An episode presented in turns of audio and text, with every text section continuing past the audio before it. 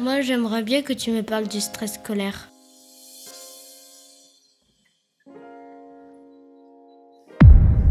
Mais pourquoi ne pas s'occuper de tels sujets quand nous sommes hors période intense?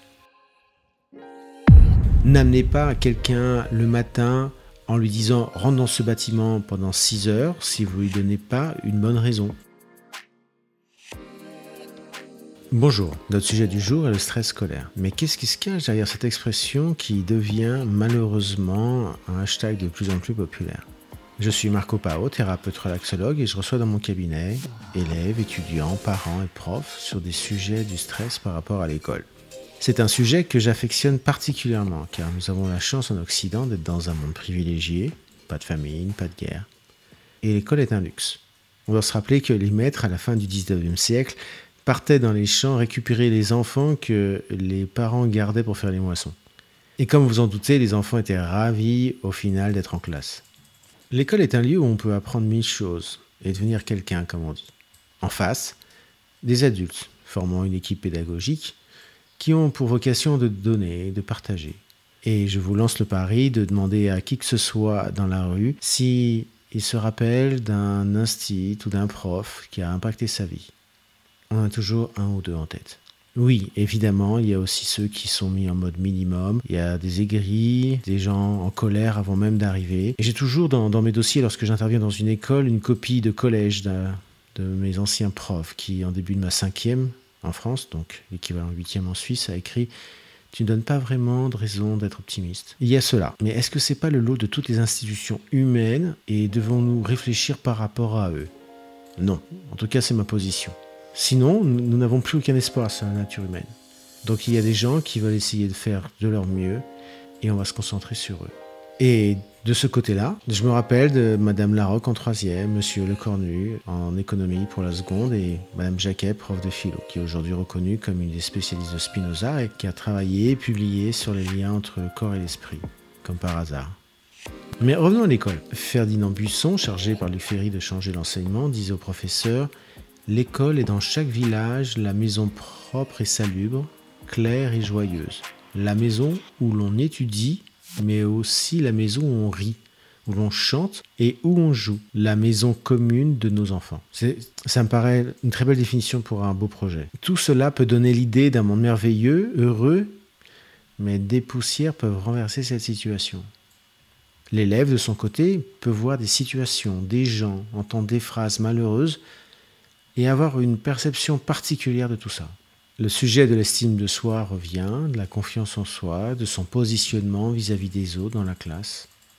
Et puis, un chiffre, une note qui va représenter donc ce que je vaux dans cette société.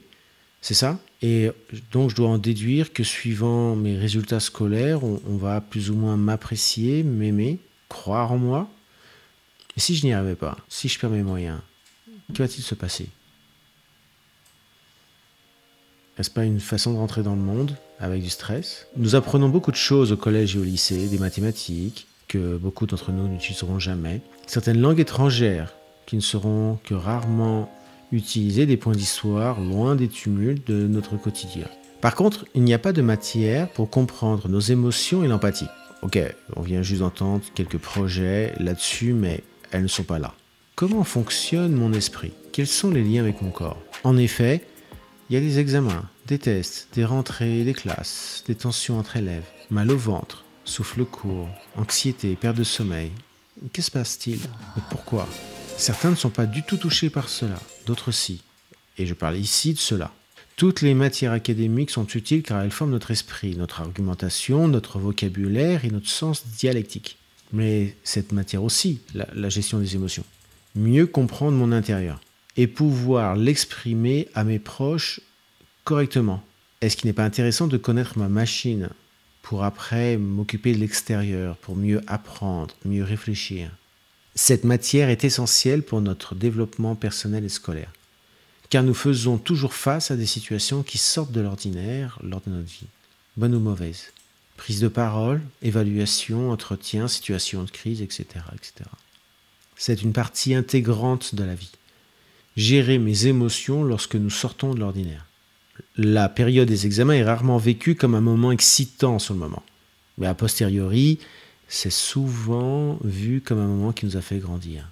Réfléchir, condenser, faire des notes, absorber, se préparer, faire face à l'événement, ce sont des choses qui nous font grandir. Lorsque des patients viennent dans mon cabinet, c'est souvent dans l'urgence, car la coupe est pleine. Alors je demande, c'est quand les examens? Dans deux semaines. Ah ouais, dans deux semaines. Il y a un haut niveau de stress, car l'obstacle est proche, et c'est handicapant. Donc on peut toujours faire quelque chose. Mais pourquoi ne pas s'occuper de tels sujets quand nous sommes hors période intense? Comme un capitaine de navire qui s'occupe de son bateau au port, et non pas en pleine tempête. C'est lorsque nous avons l'ensemble de nos ressources cognitives, physiologiques, que nous pouvons améliorer nos outils. Savoir comprendre et gérer ce qui se passe dans son corps pendant ces moments est fondamental pour optimiser son travail et le bonheur qui est autour de soi. Tout ce que nous n'aimons pas dans le stress est juste un ensemble de fonctions utilisées depuis 200 000 ans pour notre survie. Le problème est qu'aujourd'hui, elles sont inadaptées. Donc, nous devons, un, les comprendre, deux, les adapter. Nous sommes une machine ingénieuse. Notre stress est un turbo pour optimiser les fonctions de nos organes. Mal géré, cela devient un handicap, et bien géré, cela dépasse nos attentes. Comme le font les athlètes ou les virtuoses le jour de la compétition où ils dépassent leur niveau habituel. Le stress est une réaction physiologique et psychologique d'alarme face à une situation qui sort du quotidien, comme un examen de fin d'année. Pour certains, nous faisons notre scolarité en mode cool, sans penser à l'épreuve, et puis l'examen arrive. Ah, alarme, crise, le corps réagit. Évidemment, encore une fois, j'énumère des cas qui ne sont peut-être pas les vôtres, ou ceux de vos proches, car il y a différents types de stress scolaire. Mais le stress en général est une réponse stéréotypée non spécifique. Le non spécifique signifie que quel que soit le stresseur, l'événement, comme l'examen, comme un professeur un petit peu dur, nos réactions biologiques sera la même que ce soit un examen, un mot ou un dinosaure qui vous poursuit. Ce point est important en ce qui concerne le stress à l'école. Les oraux, les épreuves écrites peuvent être perçues comme dangereuses ou menaçantes, comme si nous étions confrontés à quelque chose de dangereux. Mais pourtant, nous restons assis dans un environnement sécurisé. On craint rien par rapport à son intégrité physique. Et il est vrai que derrière cet examen, pourtant, il y a des enjeux. Pour poursuivre ses études, faire le métier dont on rêve, et il y a aussi la pression de la société ou encore familiale avec ces petites phrases assassines du type euh, Tous ses frères ont réussi pourtant. Dans la famille, ta ta ta ta ta ta. Donc le stress des examens, sur certains points, ressemble à de la préparation mentale pour une compétition sportive. Un jour J, je dois être prêt et tout faire pour que toutes les variables que je maîtrise me permettent de faire au mieux. Je vais me concentrer sur ce que je contrôle et pour plus tard à toute situation qui sort de l'ordinaire. Prise de parole, management, présentation de son projet, bref, c'est une préparation à la vie. Donc autant que ça se passe très bien dès le départ. Et en grande partie, c'est une question d'outils. Dès le premier jour, en fait, je dois préparer mon esprit à cette épreuve comme un sportif pour une compétition annuelle. Quand les premiers tests ou examens arrivent, les candidats sont jeunes. Pourquoi on va à l'école? Sachant que quelques années avant, ils allaient à l'école pour jouer, pour rigoler, pour voir les copains. Puis, année après année, les choses sont devenues plus sérieuses et moins marrantes. Pour moi, la, base de la préparation mentale et d'autres choses est le sens que l'on doit y mettre. Et sur notre sujet, c'est la même chose. Pourquoi je fais cela? Qu'est-ce que je cherche derrière cet objectif? Ainsi, face à l'adversité, la douleur, la peur, la colère, l'athlète ou l'élève reste focalisé sur son objectif, car il a mis du sens dans tout cela. Il ne cherche pas une médaille, c'est bien plus que cela. On ne cherche pas non plus un diplôme, à part pour certains, mais car c'est normalement pas une finalité en soi. L'examen ouvre des portes pour un objectif final. Même si l'élève est très jeune, ne peut-il pas s'imaginer l'intérêt de cette connaissance qu'il peut acquérir et qui pourra lui servir à quelque chose? Si nous devons agir, je vois un plan en sept étapes. La première, j'en ai déjà parlé, c'est mettre du sens. Pourquoi je fais cela? Pas simple de demander à un jeune de savoir quel métier il veut faire, mais au moins nous pouvons dessiner un faisceau d'ambition, artistique, sportif, manuel. La question, c'est pas qui signe pour un métier en particulier, il pourra changer d'avis dans un ou deux ans mais c'est de mettre du sens qui permette de générer l'action, la concentration, le focus. L'acceptation que des fois c'est un petit peu difficile. Pourquoi j'y vais le matin? N'amenez pas quelqu'un le matin en lui disant rentre dans ce bâtiment pendant 6 heures si vous lui donnez pas une bonne raison. Le sujet est aussi simple que ça. Et ça demande aussi quelques explications. Les maths, l'histoire, le français, la musique, est partout dans nos métiers. Cherchez bien. Pensez qu'un pompier n'a pas d'outil de calcul sur la pression d'eau sur les différentes machines, que le boulanger n'a pas des connaissances en chimie. Et qu'est-ce que fait une infirmière dans sa première année d'études? Et en psycho Ces étudiants qui passent du temps à faire des cours de stats en psychologie. Encore mieux. Un menuisier doit-il pas connaître les mathématiques, le baroque, le style Napoléon, etc., etc.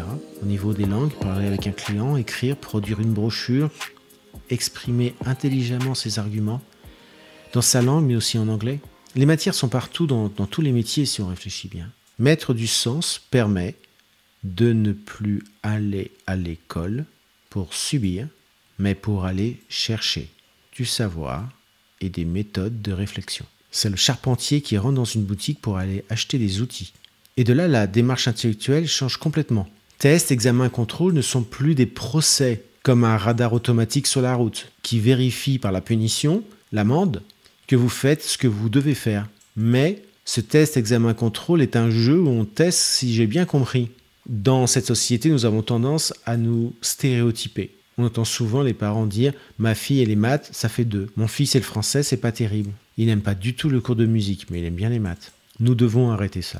L'amoureux des maths doit les voir partout. Regardez bien une partition de musique, les temps de silence, les blanches, les croches, etc. Une partition de musique, c'est une équation de génie, enrobée de lyrisme, je vous l'accorde. Le français, avec les fonctions de chaque orthographe, des règles grammaire, ce n'est pas non plus des maths. Et adulte, est-ce que nous n'avons pas trouvé un jour une solution à un problème au bureau en faisant une autre activité En répliquant une stratégie d'un autre domaine, dans le cadre d'un de ses hobbies, ses loisirs, en disant Ah bah ce qui s'est passé au golf, euh, je vais faire la même chose au travail. Euh, ma difficulté que j'ai eue à apprendre la guitare, euh, je vais la mettre euh, demain euh, dans le cadre de ma formation Excel. Dans, une des écoles d'ingénieurs du coin, le PFL, les étudiants exposaient des théorèmes de mathématiques sur des démonstrations du jeu Minecraft pour attirer la curiosité des jeunes. Les programmeurs de Minecraft n'avaient rien inventé.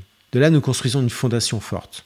Deuxième point, c'est de réfléchir en amont pour régler ce stress. Qu'est-ce qui doit être fait pour atteindre mon objectif? Parce que si je stresse, c'est que mon corps, mon esprit, peut-être inconscient, considère qu'il y a une grande différence entre ce que je vaux, ce que je suis, ce que je comprends et ce qu'il faut que j'atteigne. Peut-être que dois-je me faire aider? Donc, deuxième point, réfléchir en amont pour régler ce stress. Peut-être que ce stress est fondé. Il y a une différence entre ce que je vaux et l'objectif à atteindre. Donc de là, dois-je me faire aider Trouver une chaîne YouTube en maths, par exemple. Un copain m'aide en français et moi, je vais l'aider en anglais. Et lever la main plus souvent pour dire je ne comprends pas. Et remettre à sa place l'importance du contrôle et du test, comme un moment de vérification que j'ai tout compris. Bref, je ne ferme pas les yeux en attendant un miracle. Je fais face à la situation dès aujourd'hui pour assurer le minimum dans six mois je conceptualise l'écart entre mon niveau d'aujourd'hui et celui que je dois avoir le jour J. Troisième point, si ma perception est exagérée, est-ce qu'il ne faut pas que j'utilise des outils pour calmer mon niveau de stress? Exercices de respiration ou autres que je propose dans mon cabinet. vous pouvez voir certains sujets sur mon site reachyourgoal.ch et certains sont traités dans mon blog. Mais aussi des choses toutes simples. Ma chambre est-elle rangée? Est-ce que tout est bien classé dans mes documents Est-ce que je suis à jour? Quatrième point, examen, test, contrôle. Répétez l'épreuve comme un comédien répète son rôle avant sa première. Nous pouvons très brièvement parler des principes de plasticité neuronale, qui est simplement qu'à force de faire la même chose ou de l'imaginer, vos neurones se connectent entre eux et ces liens changent au fur et à mesure que vous entraînez à une tâche particulière. Donc plus vous faites quelque chose ou plus vous imaginez que vous êtes en train de le faire, plus votre cerveau donne l'impression qu'il sait ce qu'il fait. Cinquième point, c'est l'hygiène de vie. Alors ça fait un peu bizarre quand on parle de jeunes, mais on va quand même en parler. Le soleil a un rôle biologique fondamental. Il permet à notre corps de se nettoyer en retirant les déchets métaboliques et entre autres ceux du cerveau. La nutrition, évidemment, a aussi un impact et la junk food génère un corps plus anxieux, agressif, compulsif. Donc cela nuit au calme, à la patience et à notre capacité à mémoriser, comprendre, synthétiser, etc. Le sport, qui doit être totalement lié avec l'esprit, fait que nous sommes construits pour évacuer nos émotions par le mouvement. Donc bouger, respirer à l'extérieur nous redonne de la vitalité. Et pendant ce temps-là, justement, on ne pense pas à ces soucis scolaires, au moins. Et on se réoxygène. Le sport amènera beaucoup de bienfaits dans la détente, le sommeil, l'apprentissage et la mémorisation. Évidemment, si je parle des hygiènes de vie, je parle aussi des écrans. On vous en parle déjà beaucoup, c'est clair. Et si on regarde les statistiques pour les enfants qui ont un téléphone portable à 12 ans, euh, c'est clair, ils en ont presque tous. Et je ne parle pas du temps qu'ils passent en plus de ça sur des grands écrans. Il y a clairement un sujet. Et il est clair que cela a un impact sur le niveau de stress, avec moins de patience, moins de capacité à réfléchir sur des concepts plus compliqués, avec une volatilité des humeurs. Quand vous regardez les techniques qu'on utilise sur TikTok ou sur YouTube, l'objectif c'est de recaptiver l'attention de la personne toutes les 5 secondes par des effets de son, des effets de lumière, des effets de zoom et des effets sur le storytelling. Comment, après cela, vous pouvez expliquer un concept compliqué qui demande à une personne d'être concentrée pendant une demi-heure si la personne, depuis 4 ou 5 mois, ne regarde que des choses qui disent tiens juste 5 secondes, tiens juste 5 secondes, scroll si c'est plus long que 5 secondes. À côté de ça, on a droit à des moments récréatifs, mais je pense qu'ils doivent être extrêmement cadrés. Et c'est plus simple de cadrer les choses lorsqu'on est un adulte que lorsqu'on est un enfant. Sixième point, c'est l'estime de soi. Elle a généralement deux critères, ce que je pense de moi et ce que je fais de ma vie. Est-ce que vous avez déjà entendu ce test fait sur deux classes de même niveau? Ils ont le même test et ils ont globalement le même niveau. Dans une classe, le professeur dit aux élèves, ce test est très dur et dû à vos spécificités dans cette classe, vous n'êtes pas disposé à bien réussir.